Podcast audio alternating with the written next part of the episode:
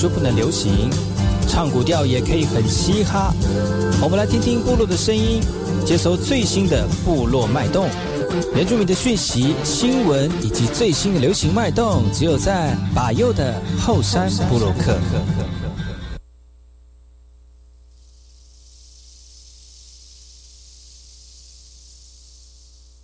哎呦，这里干嘛不懂？印尼多吉大好，搞过去把右，告诉马来。大家好，我是巴友，再次来到后山部落克。在节目开始之前呢，送上第一首歌曲。听完歌曲之后呢，再回到今天的后山部落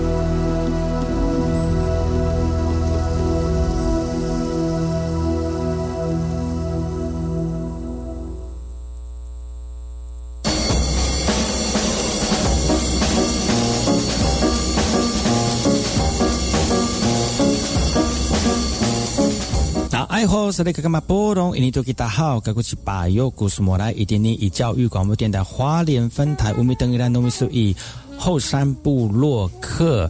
大家好，我是把右，再次回到每周六日早上十点到十一点，教育广播电台花莲分台 FM 一零三点七，由来自花莲吉安太仓七角川部落的把右呢。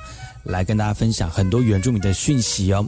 我们节目当中会提供给大家最新的原住民新闻之外呢，在我们节目后半阶段会邀请到原住民的青年朋友们呢，来跟大家畅谈原住民青年对于自己以及文化的想法。所以不要错过每周六日早上十点到十一点，教育广播电台华联分台把由主持的后山部落客，提供给大家更多最新最年轻的原住民资讯。休息一下，听首歌曲，就进入我们今天的。后山布洛克，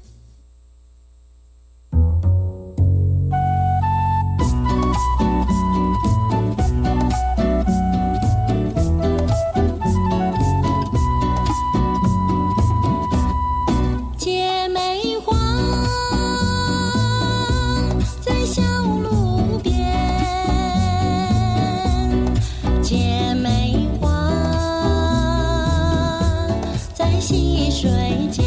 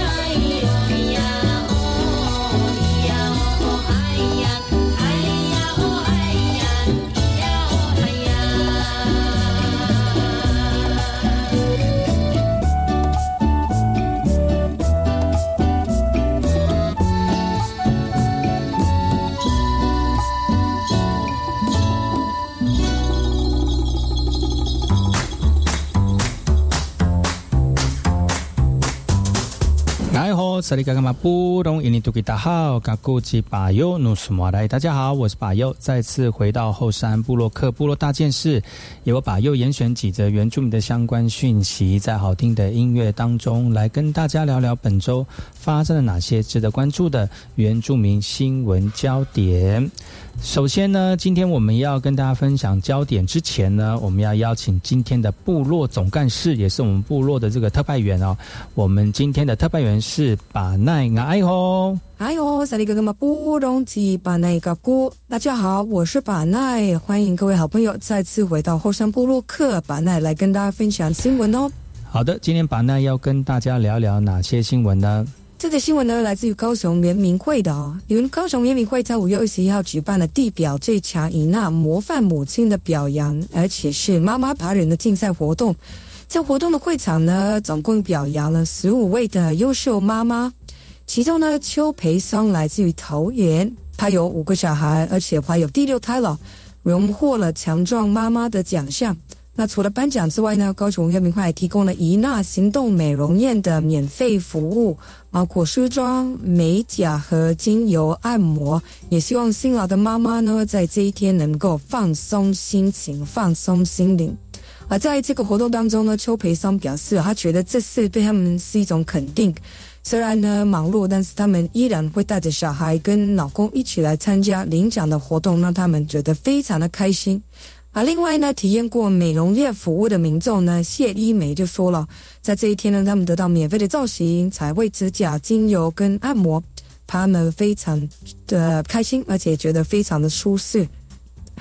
刚才视频会的出位啊，不是提到了，他们把行动美容院带到现场，这些技能呢，都是由职训班训练出来的族人，大部分都是女性，只要今天带妈过来，就可以让她变得更漂亮。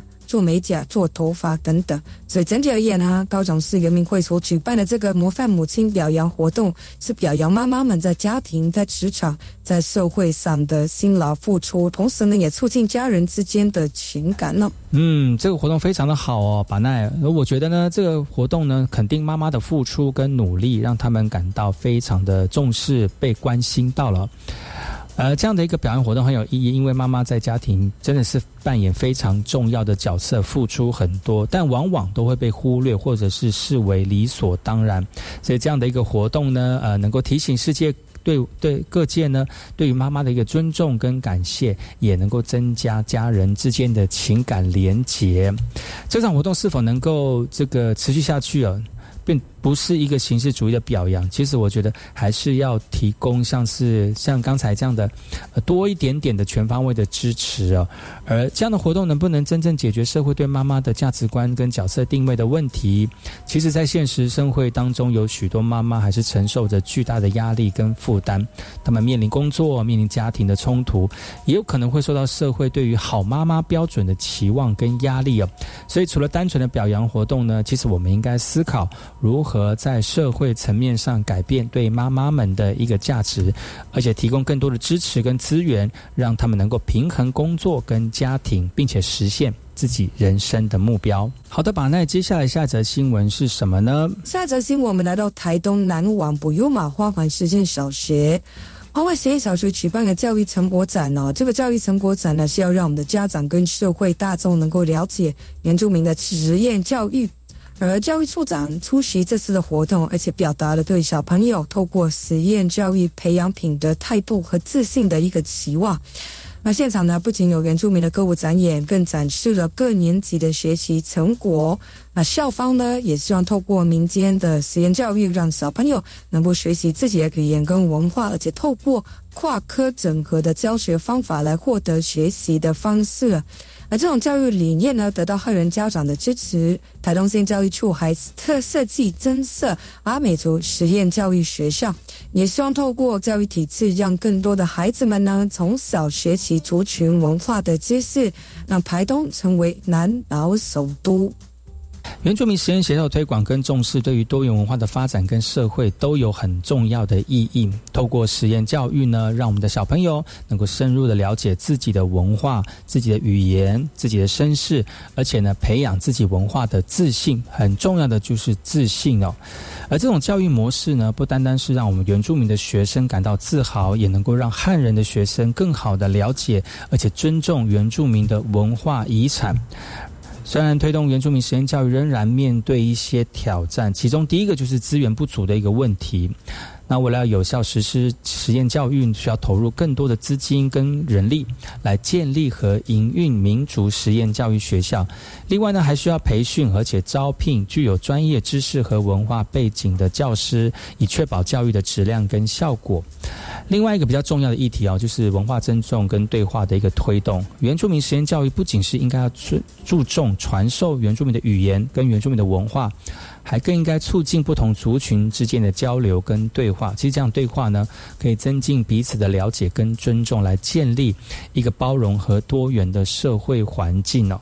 其实，为了要解决这个问题，政府跟教育机构都要共同的努力。那政府应该要提供更多的资金跟政策来保障，确保原住民的实验教育能够充分的发展跟推广。另外呢，我们教育机构应该要加强与原住民社群的合作，来聆听我们的声音跟需求，共同制定以及实施适当当适合当地情况的一个呃教育方案哦。为了实现这个目标，我们要共同努力，解决资源不足跟文化尊重的问题，才能实现真正的教育公平跟社会和谐。好的，把那接下来下一则新闻是什么呢？下一则新闻是一个纪录片的发表，《太阳的子民》赛责任的纪录片是由我们阿美族人权电影导演吴军在台中市发表了。他讲述了一个来自于台东的阿美族家族迁徙到台中地区发展的生命故事，而关于的民众对于这个故事感动不已。导演吴京也希望透过这个纪录片来消除社会对原住民族人的一个偏见，让更多人看到他们面对生活的真正价值观和对社会的贡献。而这个故事当中的家族努力工作。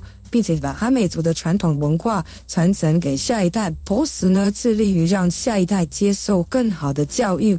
为了一代比一代更好的生活，没错，巴奈。其实这个影片呢，对我们的原住民族的人权跟机会平等的关注非常的多。那虽然这部纪录片展示的一个家族的成功故事，但是我们不能可以忽略整个族群所面临的结构性问题。许多原住民还是处于贫困、教育机会不足、社会排斥的状况当中。那为了要解决这些问题，还需要更大的范围跟政策，还有社会的变革。其实，在追求原住民权益和平等的同时，真的我们要尊重而且保护我们自己的文化遗产。那纪录片里面提到了传统文化对于我们原住民的一个身份认同的自豪感呢，非常的重要。我们应该要重视而且支持自己文化的保存跟传承呢。纪录片也提醒我们重要。这个重要性就是教育的一个重要性。其实透过平等的教育机会呢，我们可以帮助族人实现梦想，为社会做出贡献。政府跟教育机构需要针对原住民的特殊需求来支持资源，以确保我们能够获得优质的教育啊！哇，真的是非常的感动，看到这样的一个纪录片。希望大家有机会呢，也可以去看看吴军导演所拍摄的《太阳的子民》撒伊之任纪录片。好，那接下来新闻是什么呢？这条新闻是跟医疗有相关的哦。台东路野乡有一个五十岁的彭姓男子，他坐在这个舞台上面分享他的经验。四年前呢，他因为切除部分的肝脏胆管，一直反复发炎阻塞。虽然四处求医，但是病情一直没有改善哦。直到一年多前，他接受了台东马街医院提供的内视镜超音波微创手术。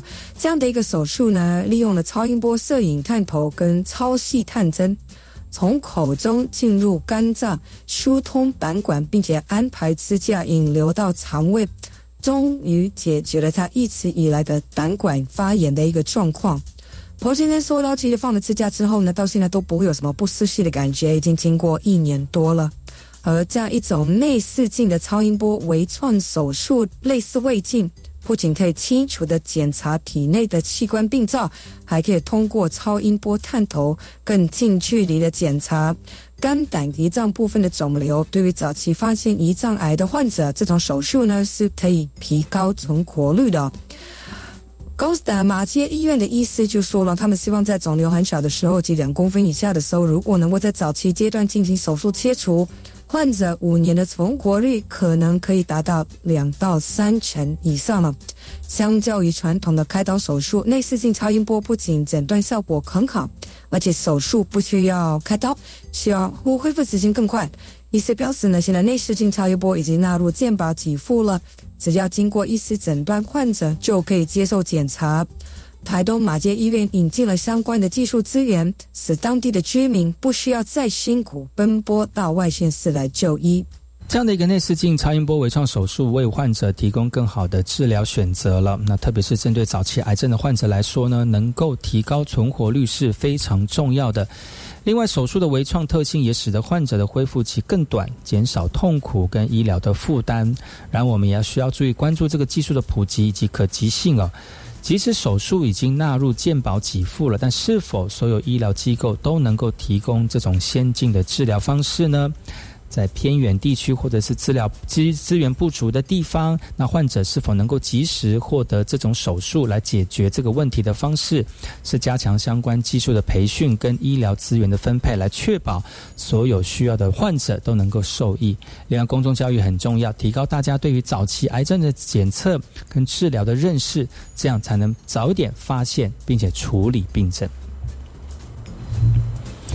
以上就是我们的部落大件事，感谢把奈跟大家一起分享新闻呢。那接下来呢，我们先休息一下，听首歌曲，回来之后呢，再跟大家聊聊本周发生哪些值得关注的原住民新闻焦点。太阳晒醒了片刻美好时光，孩子的眼光。地爬去面包树上，慢慢地摘下。妈妈把回忆熬成汤，让想家的人尝一尝。在远走他乡的路上，海呀，海洋，还有咿耶哟。谁家的花开了，鸟儿在树上唱歌。海洋，海洋，还有咿耶哟呀，呼，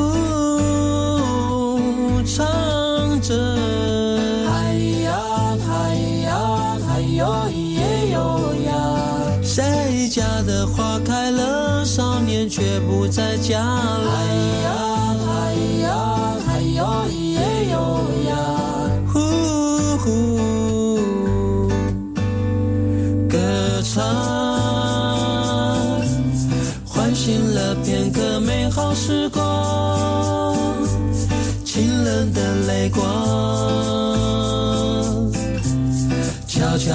照亮我的心上，慢慢地低下，沾湿了回忆的行囊。让想家的人回头望，在远走他乡的路上。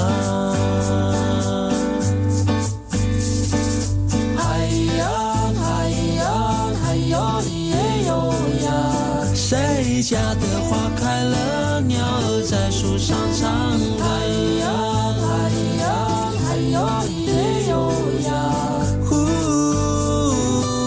唱着。哎呀哎呀哎呀耶哟呀，谁家的花开了，少年却不在家了。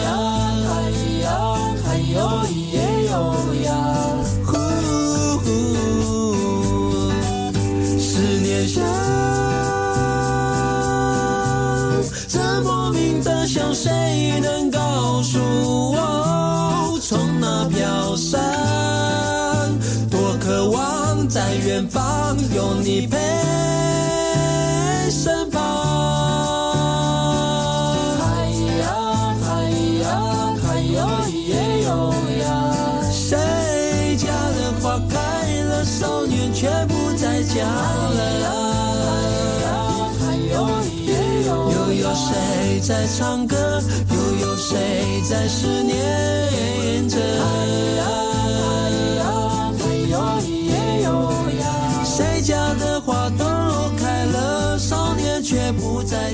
是 V.K. 课，Open Your Mind，就爱教育电台。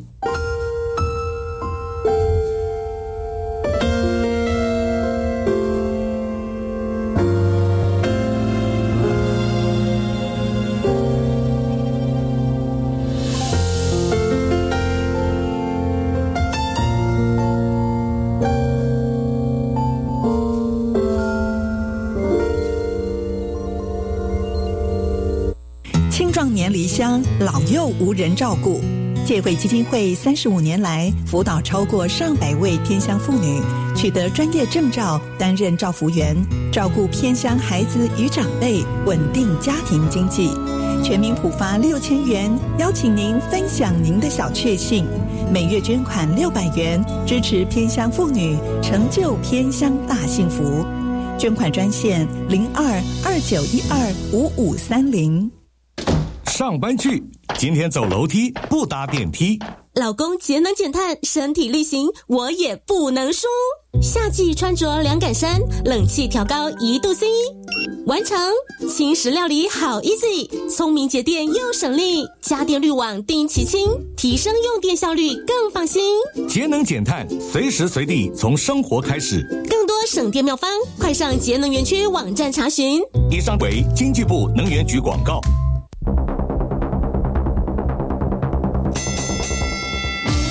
大家好，我是改变人指挥官。食槟榔一定有牙毛，无论是青啊，也是透牙灰、白灰，其实拢同款。请大家同齐迈步、迈招、迈请，为了嘴口的健康，戒掉槟榔上实在啦。国民健康署关心你。以上广告由卫生福利部国民健康署提供。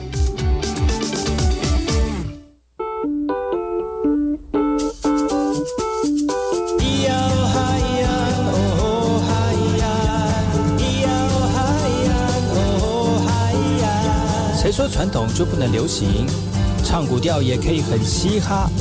我们来听听部落的声音，接收最新的部落脉动、原住民的讯息、新闻以及最新的流行脉动，只有在把右的后山部落克。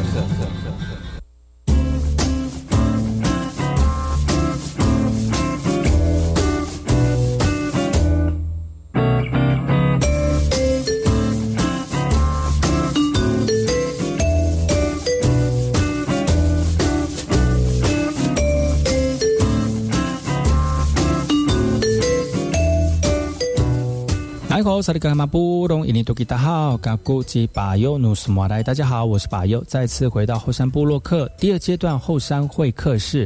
今天后山会客室邀请到我们的部落总干事布大来跟大家聊聊新闻。哎吼，布达尔，哎吼，巴尤，哎吼，萨利格格，阿尼尼马欧拉蒂尼米扎焦努班扎。我们来跟大家用这个新闻呢，来跟大家聊聊本周发生了哪些原住民的新闻。好的，不大，今天我们要跟大家分享第一则新闻是什么呢？好的，在下班阶段要跟大家聊的新闻是这个去这个牡丹乡的讯息哦。牡丹乡最近举办了一个纪念活动，为了揭揭开了这个牡丹社领袖父子的雕像。这个父子雕像呢，在文化部的资助之下呢，已经整修了石门古战场的历史步道。这个活动呢，最主要是通过重现历史的场景来追忆祖先为了保保卫家园而英勇抵抗的一个精神，而且邀请来自于日本冲绳宫古岛的彝族来进行理解跟和解。牡丹乡长潘壮志表示，牡丹社事件发生在一百四十九年前，明年将来一百五十周年了。而来自于这个中冲绳县产业振兴公社台北事务所的所长张张上江周正德表示啊，在二零零五年，牡丹乡前乡长。花才带领牡丹乡族人直接到公国岛向后代遗族表达歉意，这里也开启了双方之间的交流活动。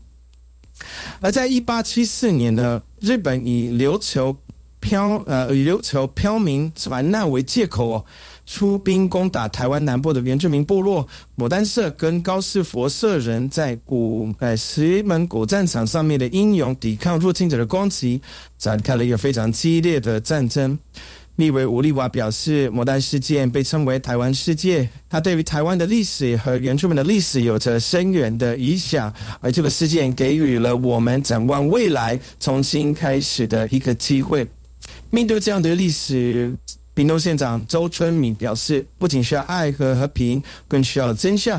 只有真相呢，才能让我们持续的往前走；只有真相呢，才能让我们了解事情的前因后果，而且彼此好好的理解。我那将最近跟文化部合作建设了牡丹社事件的布事馆，石门国战场历史步道跟牡丹社事件的智慧导览系统。未来他们会期望透过文化观光跟深度旅游的方式呢，让我们国内外的人们能够好好的了解牡丹社事件。哦，不大，这个这个新闻也太长了吧？哈，其实这篇新闻也也聊到了这牡丹社事件跟一些纪念活动跟修整的工程，而且追忆跟怀念祖先的一个主题，是有助于了解我们台湾历史上面原住民抵抗的一个运动，也促进文化交流的一个理解。然后这个事件也引发一些反思哦。牡丹社事件是在日本侵略台湾背景下发生的，它展示当时原住民族群所面临的殖民压迫跟文化冲突。这个不不单单要思考台湾中的族群关系、权力分配跟文化传承的问题，而真正能够解决遗留的问题，是不是能够在纪念活动当中就能够展现呢？这个也值得思考。虽然透过纪念跟整修工程可以唤醒人们对于过去的注视，但对于原住民族群来说呢，其实真正解决的方法可能是更全面的关注当下的需求跟当下的权益，而且尊重我们的文化跟价值观呢。我们应该跟当跟跟关专注当代的一个原住民族群的议题，例如土地权、教育权、经济发展。只有透过真正的平等跟尊重，才能实现原住民族群的真正发展跟文化多元的共融。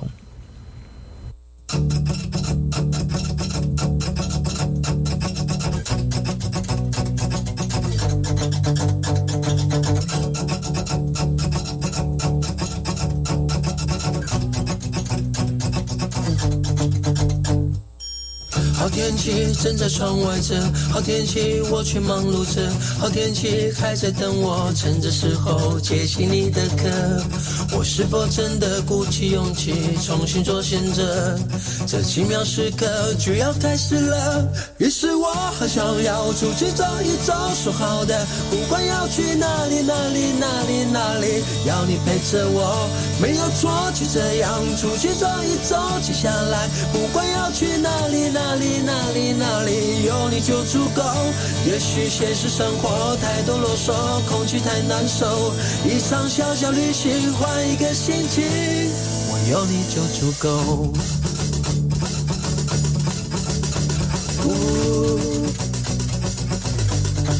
有你就足够。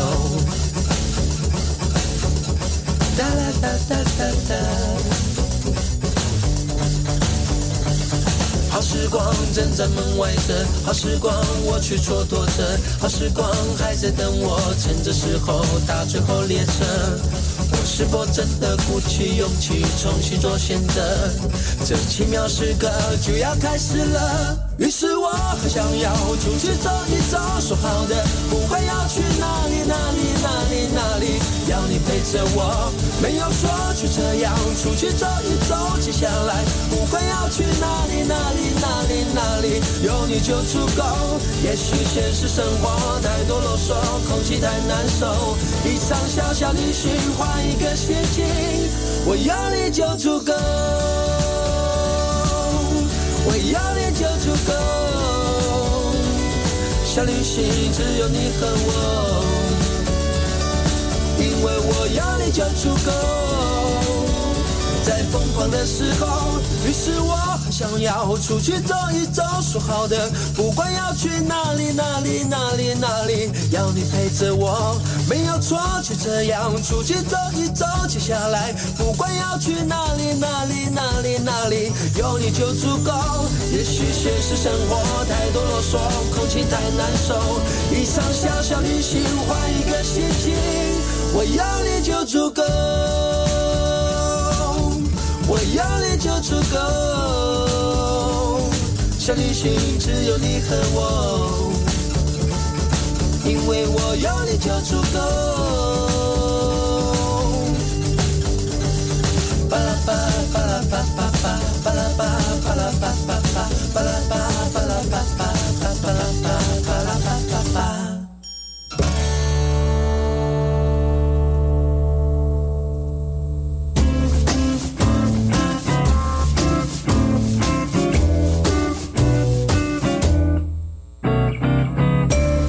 萨利甘马布隆伊尼图吉达哈嘎古吉巴尤努斯马来，大家好，我是巴尤，再次回到后山部落克第二阶段后山会客室。今天后山会客室邀请到我们部落特派员，我们的部落总干事卜代来跟大家聊聊新闻。哎吼，好的，布大要跟大家聊聊什么新闻呢？接下在新闻发生台湾呢，借由文化的方式来探究族群认同的议题。也被小说叫《真正的人》，透过四个角色的故事，呈现泰雅族人在清朝、在日据时代和国民政府时期的现代样貌。虽然这个对泰雅族人究竟是什么样的样子，如何定义真正的人，在故事当中看不出一些个所以然，但是很多人会产生一些疑问。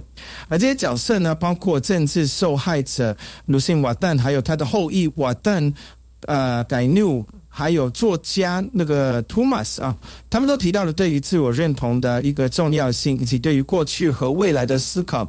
而他们希望后现代主义的背景之下，能够重新找回自己的文化，找回自己的母语以及传统技艺跟山林的知识了。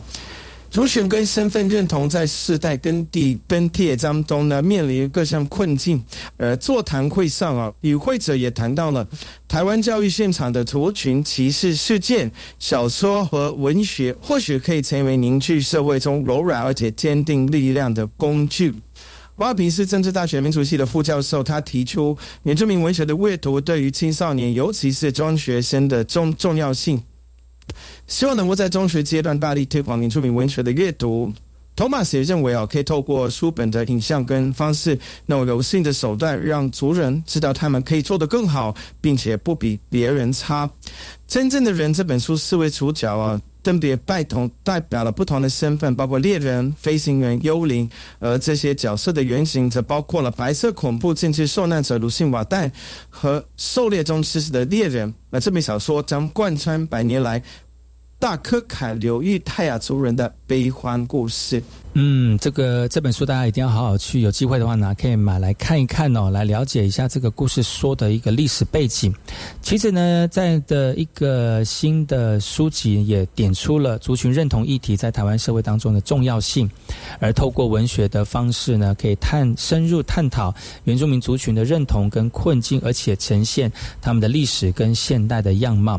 然后这也凸显了台湾教育现场中的族群歧视问题，需要更多的努力去推。推动多元文化的教育。另外呢，这本小说也描述了悲欢故事，以及反映出历史上对于原住民族群的不公平对待。这仍然是一个需要解决的问题。那为了要建立更包容跟平等的社会呢，我们更应该努力尊重和保护各个族群的权益，而且提供平等的机会，给资源给每一个人。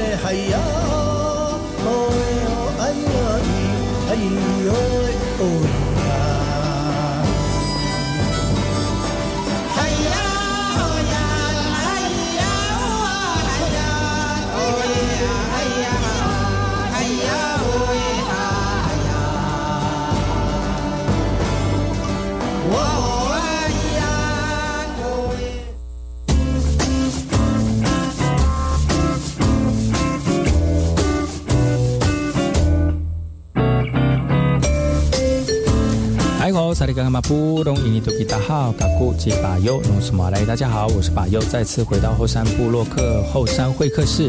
今天后山会客室邀请到的是我们的部落总干事不大，来跟大家聊聊新闻。不大，接下来新闻是什么呢？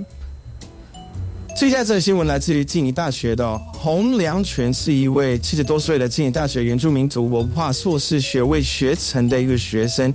他在发表硕士论文的时候，公开了他四年来研究的赛德克族斗打部落民族词汇的研究报告。洪良纯的研究报告仔细的介绍三十一种在斗打部落最常见和使用的植物，包括植物的学名、植物的族名、形态以及部落中的传统用途。而他的论文受到指导教授严新富博士的肯定，并且认为可以在为他的在地知识的民主教育成为素材。而这样的一个论文呢，呈现重要的文化价值呢。透过他的努力呢，都打部落的植物其实被系统性整理，而且保存下来。可以提供给下一代使用跟学习，呃，这样的研究不仅有助于保护跟传承原住民族的传统文化，也助于增进对于在地知识的了解跟尊重。而透过学术研究跟教育的方式呢，我们能够保存而且传承原住民族独特的价值观、知识跟智慧啊，并且把这些资源呢，成为社会共享的财富。嗯，没错，这个新闻也凸显了一些问题跟挑战。首先呢，洪良泉的研究为文化传承提供了重要的资源，但仍然存在着把这些知识有效的传递给下一代的问题。要如何在教育体系当中整合这些在地的知识，让年轻一代能够理解、能够欣赏这些价值，真的是值得深入思考的一个议题。原住民族文化的保存跟传承也面临现代化跟全球化的冲击，在斗打部落当中啊，随着现代生活的方式跟价值观的导入，对传统植物知识的需求可能慢慢的减少了，甚至失去价值。所以呢，如何在现代社会当中保护而且促进原住民族文化的继续发展，以及如何平衡传统知识跟现代需求之间的关系，也是需要思考和解决的一个问题。总观来说，这个新闻反映了洪良权在静宜大学所做的重要研究跟贡献。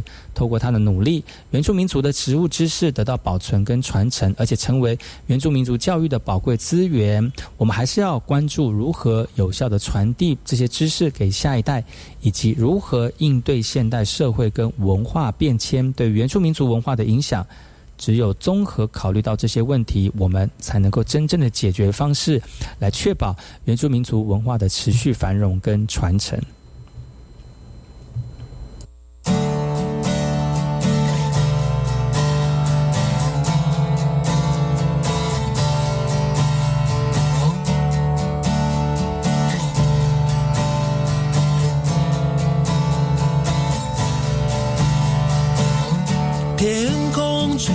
什么风把我的梦全都带走？河流悄悄告诉我，有时候别坚持太久。太多的事我不懂，从来未必会有结果。可是我却想做更多，只为了心中的承诺。雨下很快，改变一瞬间，双手摊开，谁还在为自己喝彩？要过得精彩。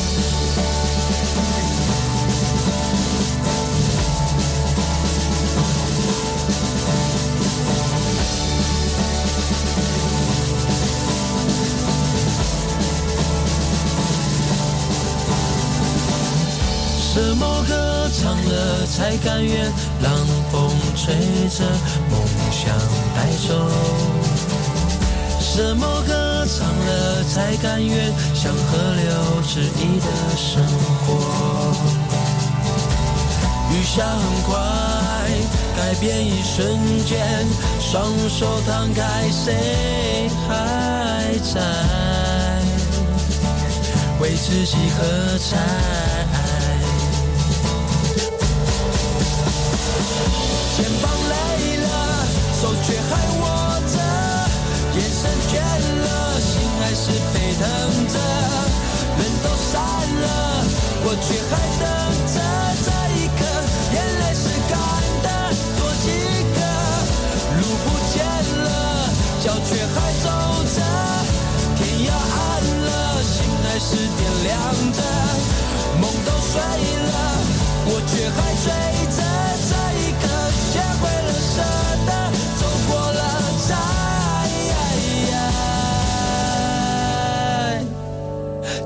明白什么是精彩，要过得精彩。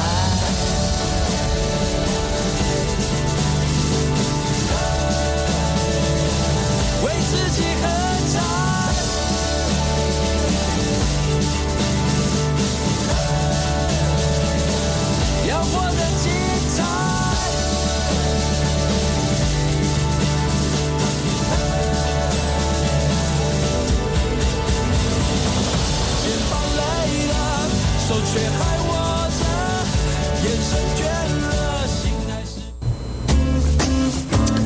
萨利嘎马布隆印尼多吉达好，嘎古吉巴尤努斯马来，大家好，我是巴尤，再次回到后山部落克后半阶段后山会客室。今天后山会客室邀请到我们的部落总干事不大来跟大家聊新闻。不大今天要跟大家分享的新闻是哪个呢？接下来这新闻呢，来自于一个世界的这个研究发展呢。北领地青年心理健康项目使用 VR 技术来改善该地区的年轻人，特别是原住民跟托勒斯海峡群岛年轻人的一些心理健康问题。根据二零二二年澳洲统计局的报告，北领地是全国自杀率最高的地区，年轻人和原住民服务是高风险群体。而为了减轻吉林创伤，开发团队创造了反映原住民世界观的虚拟实境，提供心理治疗的一个效果。他们利用 VR 技术创立了许多虚拟空间，适用于焦虑症、抑郁症。多动症以及行为调整问题等不同的心理健康问题，而这些虚拟空间结合了传统知识跟三 D 的虚拟景观哦，让我们的原住民青年在自己所居所居地的土地上进行沉浸式的互动体验。所以这个项目呢是治疗型的 VR，希望能够扩展到更多原住民地区，来弥补偏远地区心理健康、远距医疗不足的一个问题。真的是非常新的一个科技哦。年轻人的心理健康用这个 VR 技术来改善，特别是高风险群体当中，是有一个是真的是非常一个创新而且有潜力的一个解决方式。而这样的沉浸式的环境跟互动体验，让我们年轻人更容易参与和受益在心理治疗。而对于原住民青年来说，这个以文化为基础的虚拟实境体验，可能是有助于扶贫这个殖民的创伤，来重建这个青年们对于土地和传统知识的一个联系。而对于这个心理康复和自我认同的重建，都具有重要的意义。但是我们必须要认识到，虚拟实境治疗在医学在学界呢，还是处于初步的阶段。那对于长有效性跟长期影响，仍具有未知数哦。那传统的心理资讯跟药物治疗，在某些情况下可能还是不可或缺的。呃，另外呢，远距医疗的普及以及也是面临挑战，特别是偏远地区。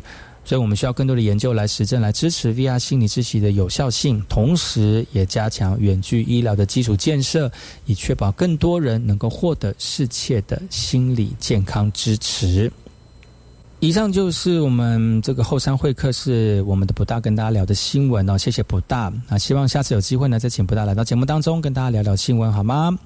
今天节目就到此告一段落，感谢各位听众朋友的收听。我们下次同一时间继续锁定百越的后山部落客，提供给大家更多的原住民新闻资讯。我们下次见喽，阿来。